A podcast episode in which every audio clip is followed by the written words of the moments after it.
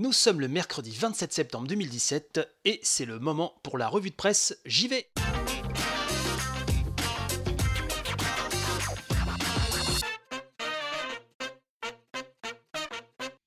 Bienvenue dans cette nouvelle revue de presse. J'y vais Alors aujourd'hui nous sommes mercredi. Mercredi, il est coutume de dire que c'est le jour des enfants. Alors ok, mais pas totalement, puisque euh, le mien n'a pas eu la chance de faire partie d'une école qui a adopté pour cette rentrée la semaine des 4 jours. Donc il a école le mercredi matin. Tout ça pour vous euh, livrer un, ressenti euh, extraordinaire, puisque hier j'ai reçu ma Super NES Mini. Alors je sais pas si vous avez reçu la vôtre, hein, on se tient au courant, hein, comme je vous le disais hier et avant-hier.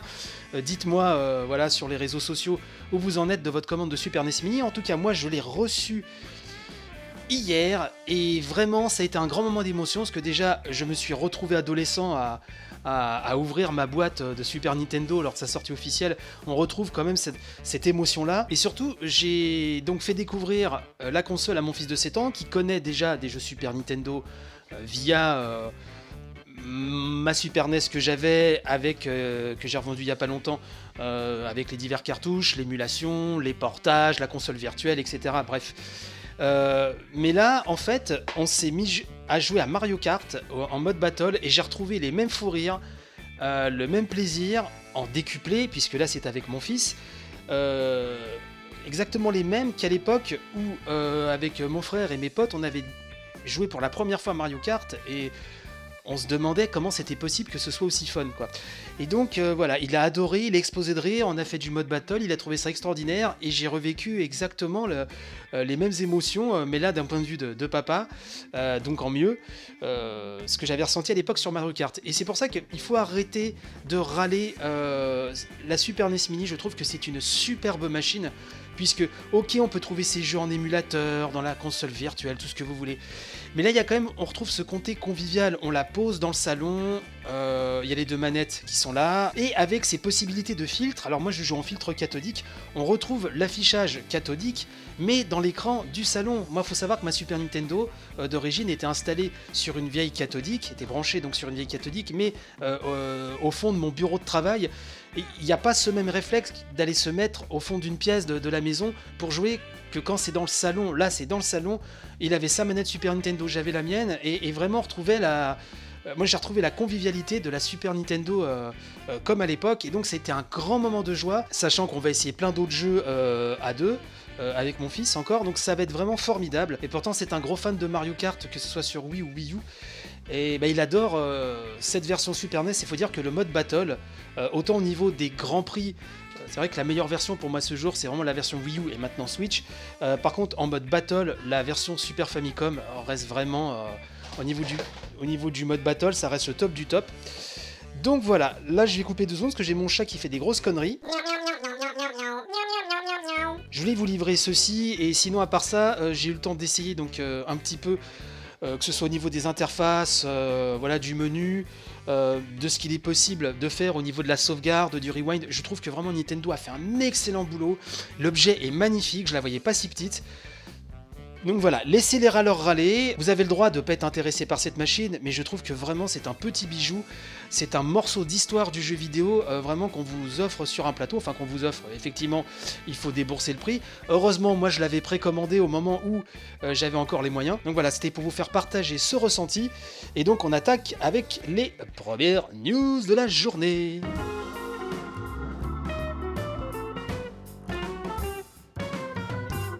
Donc on va parler un peu de Elle est Noire. Euh, vous savez le jeu de Rockstar, ce fameux jeu d'enquête euh, qui ressort euh, donc bah, un peu sur toutes les consoles. Hop, excusez-moi, je me gratte l'oreille. Bah oui, ça arrive. Et donc il est question, Gameblog nous parle, a parlé hier, tout du moins, de la version Switch et des résolutions sur Switch. Puisque je pense que vous êtes nombreux à avoir la console.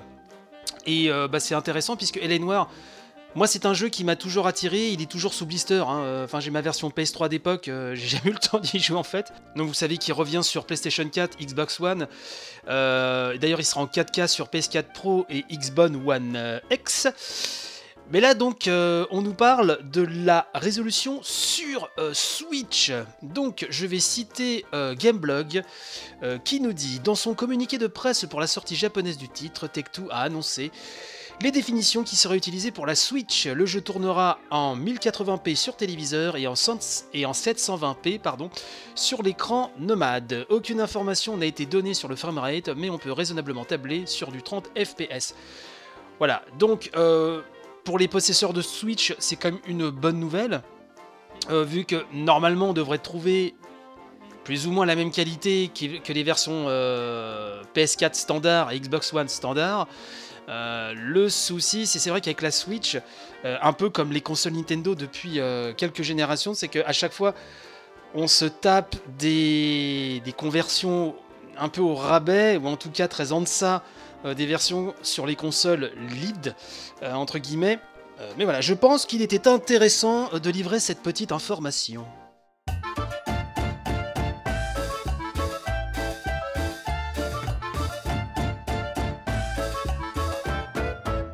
Alors sinon, nous avons pu lire aussi hier sur Gamecult un article intitulé Le syndicat des acteurs du jeu vidéo vote la fin de la grève. Alors oui, parce que on n'en a pas euh, forcément reparlé régulièrement euh, dans la presse JV ou ailleurs, euh, mais c'est vrai que le conflit qui opposait donc les, doubleurs et en tout cas le comité de la SAG AFTRA pour Screen Actors Guild American Federation of Television and Radio Artists. Donc le conflit qui les opposait euh, bah, euh, aux grosses boîtes de jeux vidéo, hein, tout simplement, aux boîtes de jeux vidéo en général. Euh, bah, ce conflit était quand même toujours là, il se passait des choses, et donc là visiblement un accord aurait été trouvé, que Jarod sur Gamecult nous dit, en désaccord depuis octobre 2016 avec une dizaine d'éditeurs, parmi lesquels Activision, Electronic Arts, Take-Two, euh, Warner Bros. Games et Insomniac Games, les acteurs demandaient notamment une meilleure rémunération, des enregistrements moins éprouvants pour la santé, une plus grande transparence sur la nature du projet au moment de signer un contrat, ou encore la présence de coordinateurs de cascade pour renforcer la sécurité des acteurs durant les séances de capture de mouvement. L'accord de principe ne répond pas à la totalité de ces réclamations, mais renforce deux points clés, la rémunération et la transparence. Alors, l'article précise, selon les termes de l'accord de principe, les comédiens vont disposer d'une nouvelle structure de rémunération, bonus payable au plus tard le jour de la sortie du jeu et qui se repose sur le nombre de séances de travail. Ça c'est pas mal quand même. Ce salaire bonus représente 75 dollars lors de la première séance et dépasse les 2000 dollars au-delà de la dixième séance d'enregistrement. Une importante avancée selon la présidente de l'association, Gabrielle Carteris, Andrea dans Beverly voilà, ça c'est l'info qu'on nous donne, euh, qui indique donc que ce bonus est une première dans l'industrie des comédiens de jeux vidéo. Voilà, je vous invite à lire le reste de l'article afin d'avoir un petit peu plus de détails. Si vous avez aimé le jeu Game Boy Advance Mario et Luigi Superstar Saga, vous n'êtes pas sans ignorer euh, qu'il revient euh, dans une refonte reprenant le moteur graphique des épisodes Dream Team Bros et Paper Jam Bros. Donc ça s'appelle Mario Luigi plus Superstar. Bon, alors je dis n'importe quoi. Ça s'appelle. Bah, faut que j'arrête de boire dès le matin. Ça s'appelle Mario et Luigi Superstar Saga plus les sbires de Bowser. Ça sort le 6 octobre 2017 sur 3DS. Donc ça, si vous étiez fan euh, de la série euh, Mario et Luigi qui mélange action, combat, réflexion, enfin c'est puis surtout un humour décapant. Vous le saviez très certainement déjà, sauf que Nintendo a balancé hier une nouvelle bande-annonce euh, pour que ce soit encore un peu plus parlant. Donc allez sur la chaîne YouTube de Nintendo, vous trouverez ça facilement. C'est super chouette. Et euh, je n'aurai sûrement pas le temps d'y jouer, mais je dois dire que le programme est quand même assez attirant. Une autre petite news qui vient de tomber, on a appris que Inside, alors vous savez, c'est la, suite spirituelle de Limbo, fait par les mêmes euh, créateurs. Vous savez, ce jeu de plateforme aventure, mais avec une narration environnementale absolument fantastique, un jeu assez glauque.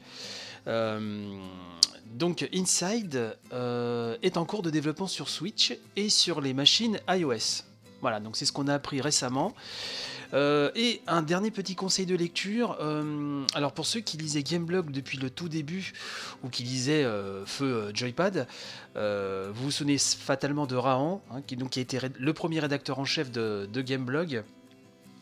Euh, et qui vit maintenant au Canada, qui bosse euh, du côté des développeurs de jeux, mais euh, récemment il est revenu sur Gameblog pour signer un billet. alors je crois que ça doit être tous les mois ou toutes les trois semaines à peu près, où il donne son point de vue par rapport à divers sujets liés aux jeux vidéo et son expérience aidant. C'est toujours très intéressant, c'est toujours très bien anglais.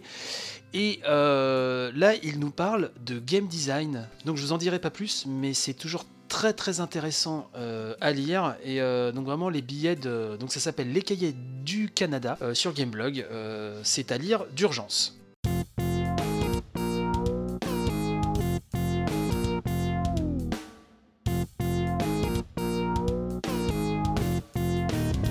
Alors, je vais lire quelques-unes de vos réactions et questions un petit peu pêle-mêle. Donc, Wesley Liblin, j'espère que je prononce bien ton nom, euh, un habitué sur Facebook, merci à toi, qui me dit Hey Bruno, j'ai récupéré ma Super NES Mini hier soir. Eh ben, je te félicite, ça c'est top. Alors, il me dit J'ai ressenti cette même joie qu'il y a 25 ans, gloops quand j'ai reçu la console avec Super Mario Star et la Super Game Boy avec Donkey Kong. Et bah voilà, moi c'est pareil, j'ai reçu la même joie j'ai vraiment ressenti pardon la, même joie qu'à l'époque quand j'avais euh, eu le pack euh, donc original en France, en tout cas le bundle avec Super Mario World. C'est assez dingue, j'en parlais donc en début d'émission. Euh, Fabien Cornet, un habitué aussi, euh, qui revenait sur l'âge d'or du jeu vidéo. Comme je vous disais dans la précédente émission que pour moi l'âge d'or c'est celui qu'on vit depuis quelques années. Euh, il nous dit sur l'âge d'or des jeux vidéo, je comprends qu'on pense aux générations 8-16 bits, c'est à cette époque que quasi tous les genres ont été créés et optimisés. C'est pas faux, mais bon, il y en a quand même d'autres après. Finalement aujourd'hui, ces mêmes genres sont toujours plus ou moins présents, mais surtout ont beaucoup évolué. Voilà, donc je suis à moitié d'accord en fait, effectivement, parce que la plupart des genres ont été créés à cette époque-là, mais je trouve qu'on des nouveaux ont été créés aussi depuis et des formules ont été aussi créées, piochant à droite, à gauche, ici et là, et créant des, des choses extraordinaires. Et surtout, euh, quand je parlais d'âge d'or aussi, c'est que euh, jamais l'accès au développement euh, du jeu vidéo n'a été aussi facile. C'est-à-dire que quelqu'un qui est pas trop bête, euh, qui bûche un peu sur son ordi, peut créer un proto, peut euh, créer un, jeu. un petit jeu peut-être certes, mais si le concept est, béton, il peut se faire éventuellement remarquer, éventuellement pourquoi pas commencer une, une nouvelle carrière. et c'est pour ça qu'on voit ces derniers temps plein de concepts fleurir. Euh, et, c'est assez hallucinant, je trouve. Euh, donc moi, vraiment, je, réitère le fait que on vit une période euh, de créativité en termes de jeux vidéo qui est la plus, la plus abondante. Maintenant, je suis d'accord pour l'avoir vécu moi en direct aussi. La période, la période pardon, 8-16 bits fait partie des plus belles périodes de l'histoire du jeu vidéo, et c'est une période incontournable, magique, euh, qui nous a tous euh, construits quelque part. Euh, Fabien nous parlait des Mario Lapin Crétin. il nous disait Je ne sais pas quels sont les chiffres de vente, mais je ne suis pas sûr qu'il ait trouvé son public à Japan Expo. Il y avait beaucoup de bornes de démonstration car le jeu était présent à la fois dans les stands d'Ubisoft et Nintendo. Pour autant, il n'attirait pas les foules, contrairement aux autres bornes. Moi, je pense qu'il va cartonner, vraiment. c'est dommage qu'il soit sorti un petit peu tard dans l'été. Je trouve que ça aurait été un jeu parfait euh, là, présent dès le début de l'été. Euh, donc là, j'ai pas encore des chiffres là-dessus. Je pense pas qu'ils aient été communiqués d'ailleurs. Il faudrait qu'on regarde ça. Mais je pense vraiment que euh, à la mode Nintendo, de toute façon, ça va être un long seller. C'est au fil des mois, des années. Je pense qu'il va qu'il va atteindre un chiffre de vente assez conséquent.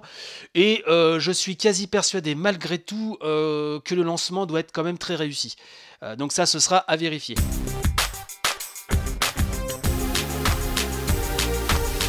Et voilà, donc c'est la fin de cette édition du 27-9-2017 de la revue de presse JV. Merci encore pour tous vos témoignages. Hein. J'essaie de vous répondre au fur et à mesure, mais vraiment, ça me touche énormément. Merci à vous. Euh, je prends en compte donc vos critiques, hein, qu'elles soient positives et négatives. N'oubliez pas, pour euh, écouter l'émission, vous avez iTunes, PodCloud et non SoundCloud, comme je l'ai dit hier, je me suis planté, c'est PodCloud. Euh, YouTube également. Donc vous savez qu'on a une page, euh, enfin on a, je suis tout seul, mais j'ai une page donc Facebook pour l'émission. Hein, euh, donc vous tapez la revue de presse JV, vous avez le compte Twitter, at revue de presse JV. Euh, n'hésitez pas à mettre des étoiles sur iTunes, de partager un max. Euh, il y a la chaîne YouTube aussi où je mets. Alors j'ai ma chaîne YouTube qui s'appelle Chez Bruno, la chaîne euh, sur YouTube où je poste aussi donc le podcast quotidiennement à la même heure d'ailleurs, hein, peu avant 7h chaque matin. Et bah voilà, bah, je vous remercie. je vous souhaite une excellente journée. Bon courage à vous. que la force vous accompagne et je vous dis à demain. Allez, bye bye.